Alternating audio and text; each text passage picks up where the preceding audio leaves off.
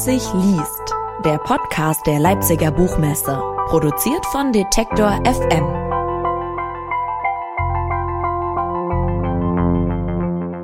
Herzlich willkommen zu einer neuen Ausgabe des Leipzig liest Podcast. Mein Name ist Claudius Niesen und ich freue mich, dass wir Ihnen hier Gespräche, Lesungen und Interviews mit Autorinnen und Autoren präsentieren dürfen, deren Lesungen 2020 Corona-bedingt teilweise ohne Publikum stattfinden mussten.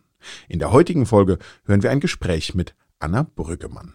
Anna Brüggemann ist Schauspielerin und steht bereits seit 1996 vor der Kamera. Irgendwann hat sie außerdem angefangen, Drehbücher zu schreiben. Mit ihrem Bruder, dem Filmemacher Dietrich Brüggemann, hat sie das Drehbuch für den Spielfilm Kreuzweg geschrieben, der bei der Berlinale 2014 mit dem Silbernen Bären ausgezeichnet wurde. Doch es sollte hinsichtlich des Schreibens nicht beim Drehbuch bleiben. Denn dieses Jahr ist Anna Brüggemanns erster Roman erschienen. Er heißt Trennungsroman und wir hören Anna Brüggemann gleich zwei Passagen aus ihrem Buch lesen. Außerdem spreche ich mit ihr über die Endlichkeit der Liebe, den Versuch, aus jeder gescheiterten Beziehung etwas zu lernen und es bei der nächsten besser zu machen und darüber, wie sehr uns eigentlich die Familie prägt, wenn es um Beziehungen geht. Ich sage viel Spaß beim Zuhören. Heute bei uns zu Gast im Podcast Anna Brüggemann. Und bevor wir über das Buch Trennungsroman von Anna heute sprechen, sage ich erstmal herzlich willkommen und hallo. Hallo, sage ich auch. Hallo. Kommen wir das näher ran, oder? So? Und das unbedingt. Mhm. Und ähm, weil dieses Buch einfach einen Titel hat, der schon ja nicht so viel erklärt, aber der sehr sehr plakativ ist auf eine sehr positive Art und Weise, Trennungsroman. Man hat das Gefühl, man weiß vielleicht, man ahnt, was da passiert, was drin ist im Buch. Haben wir gesagt, wir wollen dich erstmal einen Moment lesen hören, um dann aber zu gucken, ob wirklich das passiert, was wir alle erwarten. Mhm. Dann ich erzähle kurz ein bisschen, was vor der Lesestelle passiert. Also es geht um Thomas und Eva, die sind beide seit acht Jahren zusammen. Ende 30, könnten jetzt den nächsten Schritt machen. Eva kommt aus dem Ausland wieder, sie war zwei Jahre in Paris und ähm, sie kommt wieder und irgendwie ist der Wurm drin. Vielleicht war schon länger der Wurm drin, aber jetzt, wo sie beide wieder in Berlin in ihrer gemeinsamen Wohnung sind, ist der Wurm recht groß. und jetzt die Stelle, da, wo wir einsteigen, da sind die beiden schon in einer relativen Normalität wieder angekommen. Und Eva ist das alles etwas zu normal weil die wichtigen Themen, die sie gerne besprechen würde, einfach nicht besprochen werden. Und sie beschließt jetzt, an schöne Erinnerungen anzuknüpfen. Und zwar ist sie früher mit Thomas immer im Plötzensee schwimmen gegangen. Das war so ihr Ding. Und sie beschließt jetzt, er ist Arzt, sie ist ähm, Kulturwissenschaftlerin, ihn von der Klinik abzuholen und mit ihm, ihn zu überraschen und mit ihm schwimmen zu gehen. Blöderweise steht da, als sie Thomas abholen möchte, nicht nur Thomas, sondern auch seine Kollegin Rose. Und die beiden bemerken Eva erstmal gar nicht. Und da steigen wir ein. Wir steigen ein, als Thomas endlich doch Eva mal sieht. Ich dachte, Plötzensee. Eva bleibt vor den beiden stehen. Das Klinikgebäude leuchtet in der Abendsonne. Sie hat keine Lust, charmant zu sein. Sie hat aber auch keine Kraft, Thomas Vorwürfe zu machen. Ängstlich realisiert sie, wie unattraktiv sie sich im Vergleich zu Rose fühlt. Deren Haut leuchtet. Ihr Haar hat diesen gewissen Schwung. Aber es ist noch etwas anderes. Wie Rose und Thomas da stehen, strahlen die beiden eine Attraktivität aus, die nicht zu übersehen ist. Eva stellt sich dazu und hat das Gefühl, diese Attraktivität aus dem Gleichgewicht zu bringen. Thomas lächelt sie an, umarmt sie und rubbelt mit der Hand über ihren Rücken. Weil er aufgeregt ist, denkt Eva. Rose betrachtet die beiden ungerührt. Plötzensee, schön, sagt sie. Ich wollte noch zu einer Open Gallery Night nach Neukölln. Viel Spaß am See. Sie setzt ihren weißen Fahrradhelm auf. Sie trägt einen Fahrradhelm und sogar der steht ihr, denkt Eva. Thomas scheint dasselbe zu denken. Du fährst also durch die halbe Stadt, um mich abzuholen? fragt Thomas, als Rose weg ist. Das ist ja toll. Er lächelt Eva an und hofft, dass Eva mitspielt, dass sie jetzt beide einfach wieder zum Alltag übergehen. Ich wollte seit heute früh mit dir schwimmen gehen, sagt Eva schlicht, aber ich habe keine Lust mehr. In diesem einen Satz liegt so viel Vorwurf, so viel Schwere, dass Thomas sich unfähig fühlt, dagegen anzugehen. Eva steht da, hält ihr Fahrrad mit einer Hand fest und schaut auf den Boden. Thomas beobachtet, wie sie nachdenkt, kummervoll, wütend, aber keiner ihrer Gedanken findet den Weg zu ihm. Komm, wir fahren an den See. Thomas greift nach Evas Hand. Das haben wir wirklich viel zu lange nicht gemacht. Und Eva willigt ein.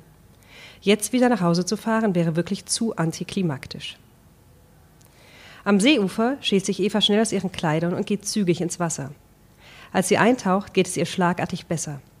Sie dreht sich zu Thomas um, der noch am Ufer steht. Anbaden, wir baden ahan. Aber Thomas steht da, noch in T-Shirt und Hose und zögert. Er betrachtet wehmütig den braunen, von Bäumen umstandenen See. Er erinnert sich daran, wie er mit Eva jeden Sommer hier geschwommen ist. Er hat sich in ihrer Gegenwart so sicher gefühlt, so aufgehoben. Er hat sie dafür bewundert, wie sie voller Elan ins Wasser rannte, und ihre Lebensfreude war auf ihn übergesprungen. Inzwischen hat ihre Freude etwas Angestrengtes, ihr Elan und ihre Leichtigkeit auch. Liegt es an ihm? Oder ist es das, was man Schmelz der Jugend nennt und was irgendwann einfach nicht mehr da ist? Ist es bei ihm genauso? Und übrig bleibt ein ganz normaler Erwachsener, sympathisch, rechtschaffen, aber irgendwie auch austauschbar. Thomas dehnt sich, legt den Kopf in den Nacken und hört seine Gelenke knacken. Er ist verspannt, wie immer. Er muss aufhören, diese Dinge zu denken. Aber sein Gehirn arbeitet immer weiter, arbeitet sich wie besessen an diesem Thema ab. Die ganze Zeit wartet er darauf, dass seine Begeisterung, seine Wärme für Eva zurückkommen. Aber so sehr er sich bemüht, es passiert nicht. Wie lange soll er noch warten? Bis Weihnachten schießt es ihm durch den Kopf. Ein halbes Jahr, das klingt angemessen. Das bin ich uns schuldig und bis dahin weiß ich auch, was meiner Ängstlichkeit, meiner allgemeinen Unzufriedenheit geschuldet ist und was mit Eva und mir zu tun hat. Er zieht sich um und geht zum See. Ihm schaudert vor dem kalten Wasser. Schritt für Schritt tastet er sich hinein, zögerlich schwimmt er los, aber die Kälte will nicht aus dem Körper weichen.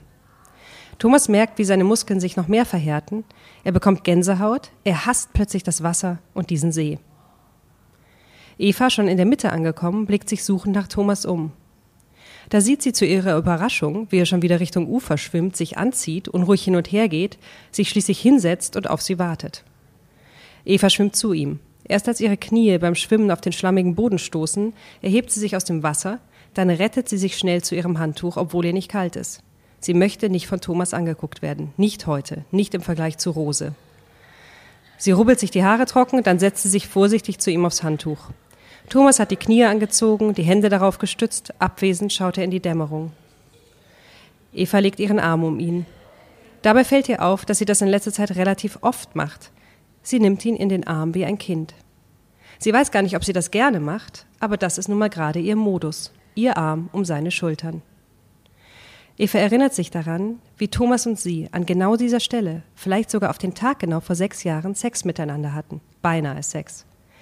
Sie war aus dem Wasser gekommen wie heute, nur hatte sie sich nicht voller Scham in ihr Handtuch gerollt, sondern war im Bikini auf Thomas zugerannt, der auf dem Boden saß und ihr entgegensah. Er hatte seine Hände um ihre Taille gelegt und sie geküsst. Entschlossen waren seine Hände unter ihre Bikinihose gewandert. Eva war unglaublich erregt, hatte sich umgesehen, und als sie keine anderen Leute sah, hatte sie Thomas in der kleinen Bucht auf den Boden gezogen. Er lag auf ihr, ihre Münder und Zungen einander verschlungen, seine Hand noch immer in ihrer Scham. Da hatten sie Stimmen gehört und eine Sekunde später kam ein älteres Pärchen an den See. Thomas hatte seine Hand schnell aus Evas Bikinihose genommen und sich umständlich neben sie drapiert, ein Bein angewinkelt auf ihrem Bauch, um seine Erektion zu verdecken. Das Pärchen hatte so getan, als merke es nichts, war aber überraschend schnell im Wasser verschwunden. Eva und Thomas waren in die Büsche getigert und dort mit Blick auf den See hatte Thomas Eva befriedigt. Sie war mit lautem Stöhnen gekommen, aufgeregt und zufrieden, hatten die beiden sich auf den Weg nach Hause gemacht. Wie sehr hatten sie sich damals den Durchschnittlichkeiten des Lebens vorausgefühlt. Die Erinnerung hinterlässt bei Eva ein schales Gefühl. Ungelenk sitzt sie neben Thomas und die Umarmung kommt ihr plötzlich bekloppt vor. Als wolle sie Thomas davon abhalten, einfach in den Sand zu rutschen und dort liegen zu bleiben. Eva drückt ihr Gesicht an seinen Rücken und, obwohl sie sich nicht sicher ist, wie das enden wird, beginnt sie mit der Hand in Thomas Hose nach seinem Penis zu suchen. Der Penis ist kalt und bleibt auch nach längeren Bemühungen schlaff. Thomas legt den Kopf in den Nacken, sodass seine Haare die von Eva berühren. Wollen wir nach Hause? Mir ist total kalt. Eva zieht ihre Hand zurück. Sie möchte nicht so leicht aufgeben. Wenn wir jetzt nach Hause fahren, geht es ihr durch den Kopf, hat die scheinbar friedliche Normalität, in der wir leben, die Belastungsprobe nicht bestanden. Es muss doch mehr geben als ihren Alltag, der so hübsch wirkt wie eine kleine Biedermeier-Miniatur, mehr als den Sex, den sie nicht haben. Sie verstehen sich doch tief, sie verstehen sich bei Sachen, die sie sonst mit niemandem besprechen. Eva sucht fieberhaft nach einem dieser Themen, das nur sie, exklusiv als seine Freundin, mit Thomas besprechen kann. Was ist jetzt eigentlich mit dem Job? Willst du wirklich so weitermachen? fragt sie und der Abend zerplatzt. Vielen Dank. Ich habe ja eben beim Einstieg schon gesagt, mit dem Titel, der ja sehr, sehr direkt im Prinzip schon mittendrin oder, oder verrät, worauf wir uns zubewegen. Und wenn man dann das Buch liest, ja auch mit dem Countdown, den du setzt, sozusagen, wenn du zurückzählst, noch so und so viele Tage, noch so und so viele Tage. Es ist mir ein bisschen gegangen wie mit diesen Filmen, wo man sich am Anfang ärgert denkt, wie kann man denn mit der Schlussszene in diesen Film einsteigen? Es wird ja schon mhm. alles verraten und sich denkt, naja, dann muss ich den gar nicht gucken. Und dann wird man aber doch total reingesogen in diese Handlung. Und ich habe mich die ganze Zeit gefragt, ob das vielleicht auch daran liegt, dass man bei Beziehungstexten immer wieder unterschwellig denkt, oh, habe ich ja doch, hm, habe ich auch schon erlebt, aber oh, habe ich Glück gehabt, da geht es mir besser als den beiden gerade. Also ich glaube, dass man in Texten sowieso immer auf der Suche nach sich selber ist. Ne? Und natürlich ist man bei Beziehungsthemen noch mehr auf der Suche, da ist man ja auf der Suche nach sich und nach dem anderen so und hofft, dass jemand anders vielleicht einem was erklärt, was man selber nicht verstanden hat. Aber ich muss sagen, es stimmt nicht ganz. Das Ende weiß man nicht, wenn man dieses Buch liest. hm, mein Mund ist versiegelt.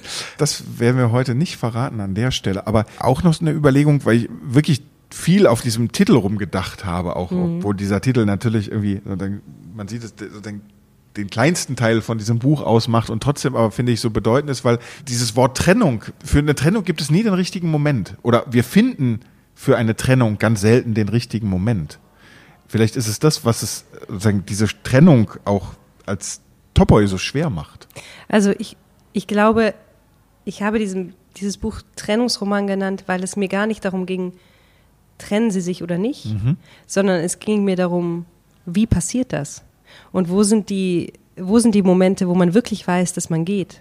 Und wo sind die Momente, wo man ein Leben lang denkt, oh Mann, das hätte ich anders machen sollen. Also mir geht es wirklich um das Wie mhm. und traue einfach dem Leser zu, dass er quasi das nicht liest wie ein Krimi, um zu wissen, trennen sie sich, trennen sie sich nicht, sondern zu wissen, wie machen die das denn? Weil ich das auch so, so spannend finde. Also ich bei meinen Trennungen, ich erinnere mich vielleicht an das Schlussmachgespräch mhm. oder sowas, aber es ist ja ein langer Weg dahin.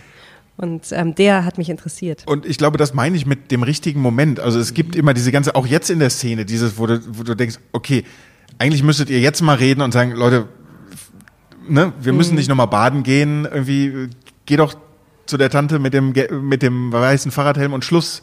So, aber das meine ich mit, man findet diesen richtigen Moment nicht, nicht nur zur Trennung, sondern auch sozusagen diese, diese Abwicklung einer Beziehung oder das, was du, finde ich, in dem Roman so wahnsinnig gut schaffst, dieses, die ganze Zeit, diese Beobachtung der Haltung einzunehmen und sehr, sehr klar auch im Prinzip beide Seiten zu beschreiben immer wieder, mhm. Äh, weil am Ende ist ja auch gar nicht so sehr die Frage ist, wo ist wer ist schuld oder wohin entwickelt sich das, sondern das, was, was ja die ganze Zeit bleibt, ist, ist ja auf der einen Seite eine Hilflosigkeit und auf der anderen Seite auch so ein Verlorensein. Das ist dieses Alltägliche, was, was irgendwie mein Glück war, sich so auflöst in, in so ein, ja, in so eine suchende Bewegung, mhm. aber egal, wie auch jetzt in dem Moment, dass man immer wieder Punkte hat, wo man sagt, okay, ich unternehme einen Versuch, aber ich laufe so ins Leere. Mhm. Ja, mich hat es so interessiert, weil ich glaube, dass das so ein bisschen typisch für unsere Generation ist. Also Thomas hätte schon acht Wochen vor diesem mhm. See-Desaster äh, Schluss machen können und dann gäbe es halt das Buch nicht. Aber ich glaube, dass es uns so wahnsinnig schwer fällt, oder vielleicht ist es allen Generationen schon immer schwer gefallen, wenn quasi die menschliche Liebe noch da ist, aber die, das wirkliche Begehren und die wirkliche Liebe, Liebe halt nicht mehr da ist.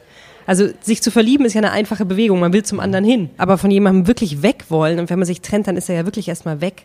Das ist natürlich eine, eine, eine viel schwierigere Bewegung, weil sie nie so eindeutig ist. Es sei denn, der andere hat sich wirklich komplett daneben benommen oder, oder sowas. Also aber ist denn das, wenn du es gerade auch sagst, ist es sozusagen mit, mit einem Fokus, mit einem Blick auf die auf unsere Generation mhm. zu sehen, ist da auch sozusagen das Außen, also sozusagen wie die Umgebung auf nicht nur auf äh, Eva und Thomas, sondern sozusagen auf Beziehung generell blickt, mit ein Problem, weil man immer das Gefühl hat, man genügt nicht, man will, also sozusagen, es gehört dazu, dass man glücklich ist, es gehört dazu, dass man sozusagen eine Beziehung führt, die auch alles das hat, also sozusagen emotional, intellektuell, aber natürlich auch äh, sagen, das an Status, nicht nur jetzt im Sinne von schönes Haus, schönes Auto, schönes mhm. irgendwas, sondern auch der Status, den, der einem zugemessen wird, wenn man sagt, hier, die führen eine Beziehung. Also so wie man auch immer wieder mitbekommt, wie sich Menschen inszenieren nach außen hin über Beziehung.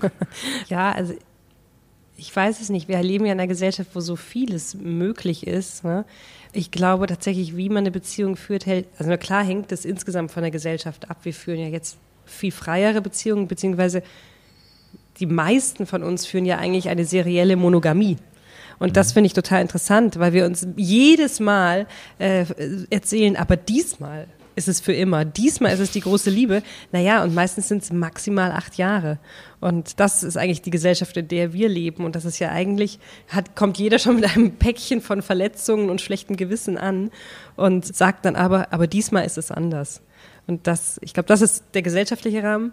Und ansonsten ist es, glaube ich, immer wahnsinnig. Deswegen spielen die Eltern in dem Roman auch mhm. eine relativ große Rolle, weil ich immer glaube, es ist total unglaubliche Prägung. Also familiäre Prägung, wie man eine Beziehung führt. Dieses, dieses Päckchen, was du beschreibst, was wir alle mitbringen und was man ja aus Verletzungen oder, oder schlimmeren Dingen, mhm. also all das, was man auch vielleicht an eigenen Beziehungsunfähigkeiten dann mit weiterträgt, auch wieder in eine nächste Beziehung, mhm. könnte man ja aber auch andersrum sehen und sagen, okay, ich habe aus vielen Dingen gelernt und ich mache es beim nächsten Mal auch ich anders und besser und kann darauf hoffen, dass mein nächstes Gegenüber im Prinzip auch aus seinem Päckchen oder aus ihrem Päckchen so viel mehr gelernt hat als an einem früheren Stadium. Du lachst aber schon so, äh, dass ja. du sagst, naja, das ist, das ist also das maybe stimmt. zu naiv. Also ich glaube, das stimmt schon. Man kann lernen, mhm. so und man, also man kann auch kommt auf, kommt von, also hängt von der Reflexionsfähigkeit mhm. ab.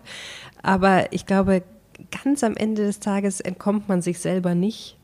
Also so so ein paar Grundsachen und Grundprägungen oder auch Grundinstinkten, glaube ich, entkommt man einfach nicht. Also, aber klar, man kann lernen. Also vielleicht wird es auch immer besser, aber man könnte auch sagen, man ist immer verletzter und deswegen immer misstrauischer. Weiß ich nicht. Wie geht dir das denn jetzt? Jetzt reden wir sehr viel über die Beziehung an sich, aber über deine Arbeit am Text, sozusagen, mhm. wie du das, wie du das aufgebaut hast und warum du es in, in der Art und Weise erzählst. Also, das ist ja, auf der einen Seite ist man sozusagen sehr im Leben und sehr an diesem Paar und sehr real mhm. und man mhm. könnte es eins zu eins für sich oder auf andere oder auf dich oder wie auch immer mhm. übertragen. Mhm. Ähm, ne? Aber mhm. sozusagen, es ist so sehr nah ja. dran, mhm. aber es schwingt noch was anderes mit. Ja, also ich wollte es eigentlich eher als ein Beobachtungsroman und nicht als ein Erlebnisroman mhm. machen. Also klar findet man Sachen wieder, die, die man von sich kennt und so weiter. Aber ich habe eigentlich mich die ganze Zeit gefühlt wie eine ja, wie, wie quasi jemand, der da von oben drauf guckt und, und, und quasi denkt, aha, so sind jetzt also Menschen um die 30 in Mitteleuropa, wenn sie sich trennen. Also ungefähr so. Also, und ich dachte beim Schreiben auch immer, boah, ich weiß gar nicht, ob man die beiden mögen wird, aber man muss die auch nicht mögen. Es ist mir eigentlich egal. Mich interessieren eigentlich nur diese Mechanismen. Und ähm, wie entsteht was? Also wie entsteht das schlechte Gewissen? Was ist da vorher passiert? Wie entsteht, dass man den letzten Schritt macht? Also ich, ich mag die durchaus, aber man muss die nicht mögen. also, ja, aber ich glaube, man mag sie schon, weil, weil vielleicht ist nicht nur der Punkt ist, den ich vielleicht erfunden habe oder, oder den man empfinden kann, dieses, dass man sich an manchen Stellen freut, irgendwie, dass, dass man dann anders die Kurve gekriegt hat oder auch da, wo man sich wiedererkennt. Also das, das spricht ja auch für Beobachtung, dass, dass man mhm. an manchen Punkten wieder was rauslesen kann für sich, um es in, in andere Beziehungen oder in andere Kontexte zu setzen nochmal. Ja, ja, wenn die Leute das können, dann ist schön. also, aber das ist dann eher so ein Side-Effekt. Mhm. Also das war jetzt nicht von mir. Also es ist schön, aber war jetzt nicht von mir geplant. Ich wollte einfach mal diese, diese, diese Versuchsanordnung mhm. durchführen. Mhm. Ist es denn was anderes? Also du hast ja verschiedene Rollen, ne? als Schauspielerin, mhm. als Regisseurin, als Drehbuchautorin, jetzt als Buchautorin. Ist es ein Unterschied jetzt außer auf die Länge bezogen im Schreiben? Also fällt dir dieses Schreiben schwer? Nee, es fällt mir überhaupt nicht schwer. Also ich finde, ich finde Romanschreiben eigentlich das aller, allerbeste. Neben einer richtig tollen Rolle spielen, aber richtig tolle Rollen kommen wirklich alle drei Jahre mhm. mal. Romane auch meistens, oder?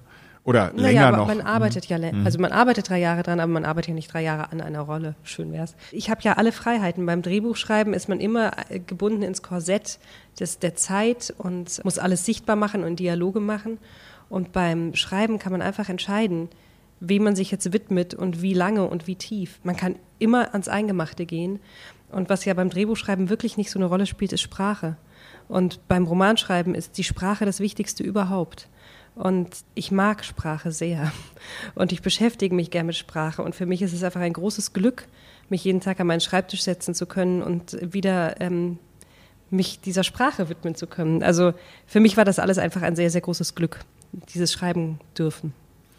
Und wenn du sagst, dir ist sozusagen als, als Autorin Sprache oder die Sprachebene so wichtig, ist das etwas, wo du ganz, wo du einen Fokus drauf legst, dass du da auch eine sehr, sehr eigene Stimme entwickelst? Oder gibt es Referenzen, gibt es Vorbilder, gibt es Einflüsse, wo du sagst, daran kann ich mich orientieren oder das bringt mich auf jeden Fall weiter beim Schreiben oder zum Schreiben hin?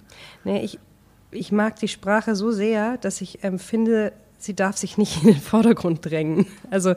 ich, ich, finde, die Sprache muss immer dem, was man, was ich erzählen will, irgendwie dienen. Also man, ich wollte jetzt nicht, dass die Leute das Buch aufschlagen und sagen, oh, das ist aber interessant geschrieben. Also ich wollte nichts Manieriertes haben, sondern ich wollte einfach diese Geschichte erzählen von den beiden. Und ich finde das immer schwierig in der Kunst Vorbilder zu haben, weil man ist ja nicht wie diese Personen, man ist ja anders. Und wenn, dann habe ich eher ähm, Wegbegleiter? Nee, ach schön wär's. ähm, nee, eher Leute, die ich verehre, aber mhm. wo ich weiß, das spielt in einer mhm. anderen Liga. Ich verehre sehr Josef Roth. Sehr. Also mhm. wirklich sehr. Weil ich lese gerade wieder was von ihm. Ich muss bei jedem Satz lachen und eigentlich bei jedem Satz gleichzeitig weinen. Es ist kein Wort zu viel, aber auch kein Wort zu wenig. Alles ist lustig, alles ist weise. Und ich äh, verehre auch Tucholsky, weil der mit Sprache, weil der so frei ist mit Sprache. Mhm. Der erfindet neue Wörter, der führt den Satz nicht zu Ende. Und trotzdem ist alles ein melodischer Klang. Aber das ist vielleicht auch was, also diese Sprache, die sich nicht in den Vordergrund drängt und gleichzeitig aber dazu beiträgt, dass man beim Lesen so im Fluss bleibt, wenn man das mhm. vielleicht so beschreiben kann, ist ja trotzdem was, wenn du jetzt nochmal über Tucholsky redest und den Klang, den Rhythmus, da ist es was, das würde ich jetzt von außen unterstellen, da hilft dir sozusagen das, was du als Schauspielerin äh, erlebt, gelernt hast, vielleicht auch? Nee, weil, ähm, weil äh, Filmschauspielerei ist ja total arrhythmisch oft. Also man hat ja oft Dialoge, die man sich erst hinkneten muss und so weiter. Ich glaube. Ähm genau, aber dieses Kneten meine ich, also sozusagen, dass du so, wie du dir vielleicht die mhm. Sachen zurechtknetest, dass du auch in der Lage bist, hier sehr gut, ja, sozusagen diese Beziehung und auch, auch die Figuren. Nein? Ich glaube, da hilft mir eher, ich bin ja in so einem Sprachhaushalt aufgewachsen, meine Eltern mhm. sind beide Germanisten und ich glaube, da hilft mir eher, ich habe immer, ich habe mich auch immer wahnsinnig mit, mit Gedichten beschäftigt und ähm, wie man, ja, mit Geschichten erzählen und, und Gedichten und, und Klang und Musik und so weiter. Ähm, und die Schauspielerei sehe ich da eher so als einen Aspekt, wo das halt auch leben darf. Mhm. So. Leben dürfen ist, glaube ich, ein gutes Stichwort, weil vielleicht wäre jetzt auch Gelegenheit für die, für die zweite Lesestelle. Leben, ja. Also, also da sind die beiden schon getrennt, Eva und Thomas. Aber das Leben geht weiter. Das Leben geht weiter, genau. Das kann man ja nämlich verraten. Der Tag Null ist nicht das Ende des Romans. Die beiden sind getrennt und ähm, Eva braucht aber noch Sachen von mhm. Thomas und fährt jetzt in die gemeinsame Wohnung. So da sind wir. Eva fährt zögernd und mit wachsender Aufregung zur Wohnung. Gleich ist, sie, gleich ist sie an dem Café, in dem Thomas sitzen könnte. Er ist nicht da. Evas Herz klopft. Sie biegt in ihre ruhige, gemütliche Straße ein, schließt ihr Fahrrad an, atmet tief durch. Was möchte sie Thomas eigentlich sagen, wenn sie ihn sieht? Ich finde das unnötig, möchte sie gerne sagen. Ich halte das für falsch. Du bist mein Schicksal und ich will mich nicht gegen mein Schicksal stellen. Mit zitternden Händen schließt sie die Wohnungstür auf. Thomas ist nicht da. Die Wohnung wirkt, als wäre nie etwas passiert. Als würde sie immer noch davon ausgehen, die schützende Heimat eines jungen Pärchens zu sein. Als würde sie vormittags gelassen schlafen und nachmittags zufrieden brummen. Die Sonne scheint in Bahnen durch die Fenster. Eva würde sich am liebsten auf das Bett legen und Pläne machen. Aber was soll sie denn jetzt noch planen, wo sie nicht mehr mit Thomas zusammen ist? Aufregende Reisen mit Daisy durch Südamerika? Ausflüge mit Freunden nach Brandenburg? Was soll sie mit all ihrer Zeit in Zukunft bloß machen? Das Festnetztelefon klingelt, Eva schaut auf das Display und erkennt die Nummer. Es sind Thomas Eltern. Sie lässt es klingeln. Ob die Eltern schon wissen, dass sie getrennt sind? Noch während das Telefon läutet, dreht sich ein Schlüssel im Schloss und Thomas kommt herein. hey! Er schaut sie liebevoll, vorsichtig an. In seinem Blick mischen sich schlechtes Gewissen und Sorge. Es fehlen Neugierde und Zukunft. Eva beginnt panisch, ihre Sachen zusammenzuraffen. Sie wollte so viel sagen, jetzt möchte sie nur noch weg. Sie möchte diesen Blick nicht sehen. Sie muss auch gar nicht mehr fragen, sind wir jetzt wirklich getrennt? Sie kann es an Thomas Gesicht ablesen. Wollen wir uns kurz in die Küche setzen und einen Kaffee, Tee trinken? fragt Thomas. Er steht hilflos, hilfsbereit im Flur. Eva schüttelt den Kopf. Ich muss gleich weiter, eigentlich dürfte ich schon nicht mehr hier sein. Wenigstens der letzte Satz ist nicht gelogen. Sie dürfte nicht mehr hier sein, es tut ihr nicht gut. Sie meidet den Blickkontakt, packt blind einen Stapel Briefe, wühlt im Schrank ziellos nach Unterhosen und eilt hinaus. Thomas schaut ihr perplex hinterher und ist nicht geistesgegenwärtig genug, sie aufzuhalten. Unten im Erdgeschoss lässt sich Eva auf die Treppe sinken und heult. Nicht, weil sie es möchte, nicht, weil sie Thomas bestrafen oder erweichen möchte, sondern weil es nicht anders geht. Die Tränen brechen hervor, die Mundwinkel rutschen weg, keine Chance, das irgendwie zu kontrollieren. Thomas steht in der offenen Wohnungstür und hört Eva schluchzen. Er blickt unbewegt vor sich hin. Was soll er machen? Er wusste, es wird schlimm. Er hat den starken Impuls, die Treppe hinunter zu rennen und alles rückgängig zu machen. Aber er bleibt einfach in der Tür stehen und hört, wie sie weint. Irgendwann schläft sein Fuß ein, aber er traut sich nicht, sich zu bewegen. Dann wüsste Eva, dass er die ganze Zeit zugehört hat. Irgendwann geht Eva los, die Haustür schnappt zu. Leise schließt Thomas oben ebenfalls die Tür. Er könnte sich sämtliche Adern aus dem Körper reißen. Eva geht es schlecht, ihm geht es gut. Er ist geradezu angenehm ruhig und kühl, Eva ist in heller Aufruhr. Das ist unfair. Er würde sich gerne etwas antun, um wieder Gerechtigkeit herzustellen. Er lässt es lieber bleiben. Später am Abend, durch die offenen Balkontüren hört man das abendliche Treiben einer sommerlichen Stadt, setzt Thomas sich auf das Bett und denkt nach. Er könnte sich auch an Evas Schreibtisch setzen, aber das hat er nicht gemacht, als sie noch zusammen waren, das macht er jetzt auch nicht. Thomas hat mehrere weiße Blätter vor sich liegen. Er schaut in die Luft. Dann schreibt er auf ein Papier Job, auf das nächste Sex in Klammer mit Rose und auf ein drittes Freiheit. Dann teilt er jedes Blatt in zwei Spalten, Pro und Contra.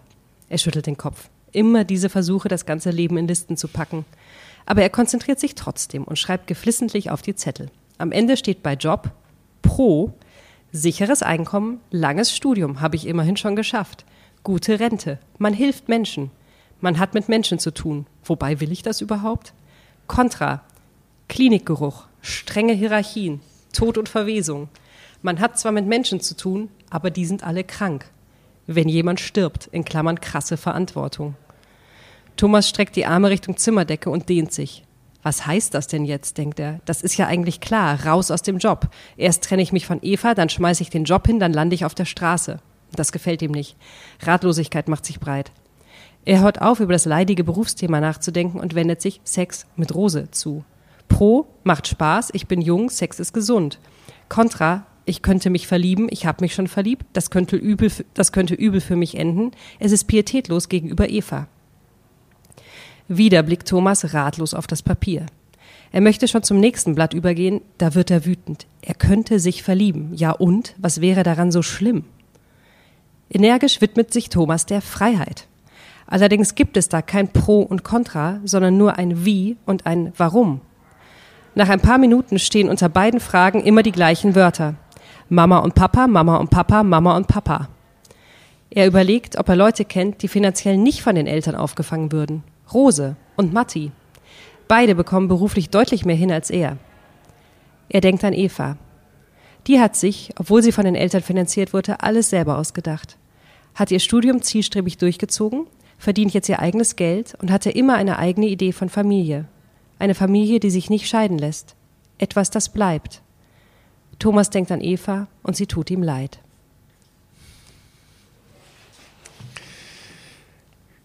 Geht es uns zu gut?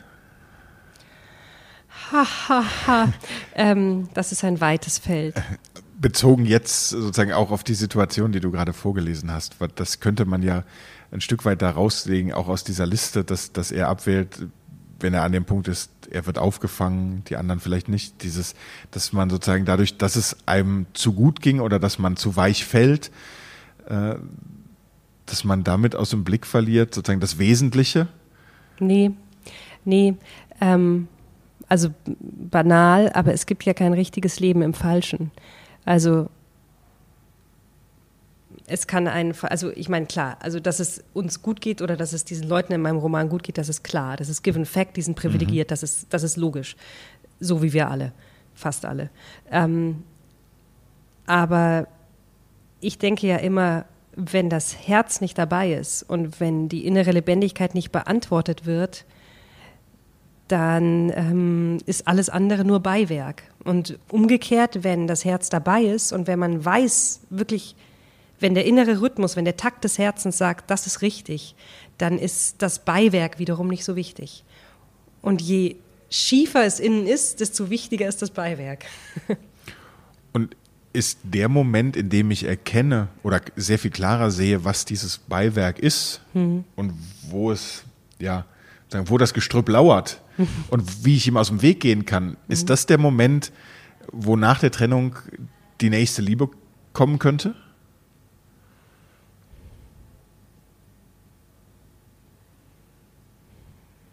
Das weiß ich nicht. weil, also, weil zu, zur Liebe gehört so viel dazu. Also es gehört so viel dazu, dass ähm, tatsächlich auch der richtige Moment, nicht nur das Beiwerk, sondern auch der richtige Moment zur richtigen Zeit, dass die richtige Zielsetzung und so weiter. Ähm, ja, aber ich glaube, es gibt Leute, die suchen eigentlich nie wirklich nach der Liebe. Die suchen nach einem Partner oder nach irgendwie einem Accessoire, aber nicht nach der Liebe. Weil sie nicht allein sein können. Ja, oder weil, ja, weil sie nicht alleine sein können, kann man ja aus verschiedenen Gründen. Manche wollen nicht alleine sein, weil sie sich einsam fühlen, andere wollen nicht alleine sein, weil sie narzisstisch sind und einen Spiegel brauchen. Es gibt so viele Gründe, nicht alleine sein zu wollen. Außerdem ist es, glaube ich, auch ein, ein großer Instinkt des Menschen, ne? die Rudelbildung. Mhm. Was hältst du generell in der Literatur von Happy Ends? Wenn es stimmt, stimmt's. also, also, das, äh, das äh, kann ich, also ich finde ja, es ist wahnsinnig schwierig immer das Ende. Ich finde sowohl bei Filmen als auch bei Serien als auch bei Büchern, das Ende ist so wichtig. Ich finde, das Ende setzt immer noch mal einen anderen Ton. Und ich würde nie etwas anfangen zu schreiben, wenn ich nicht weiß, auf welchem Ton ich enden möchte. Mit genau dem Ton würde ich gerne diesen Abend beschließen, Anna, weil ich glaube, das lässt genug Raum für Spekulation an dieser Stelle äh, und nochmal den Hinweis, den Trennungsroman, der bei Ulstein erschienen ist, den kann man lesen, den sollte man lesen, den muss man lesen. Und äh, ich sage vielen herzlichen Dank für die Lesung und das Gespräch heute Abend. Ich danke auch. Und äh, an dieser Stelle von mir den Hinweis, das war die letzte Lesung des heutigen Abends hier aus der langen Leipziger Lesenacht in der Moritzbastei, aus der Moritzbastei. Morgen ab 18 Uhr geht's hier wieder weiter. Ich sage Tschüss, schönen Abend und bis bald. Danke. Danke auch. Tschüss. Und das war's an dieser Stelle schon wieder von uns. Alle Folgen des Leipzig liest Podcast finden Sie natürlich überall dort, wo es Podcasts gibt. Und wenn Sie mögen, dann abonnieren Sie uns doch gern, zum Beispiel bei Spotify oder Apple Podcasts. Mein Name ist Claudius Niesen. Ich sage vielen Dank fürs Zuhören und freue mich, wenn Sie bei der nächsten Ausgabe wieder mit dabei sind. In diesem Sinne, tschüss, auf bald, wir hören uns.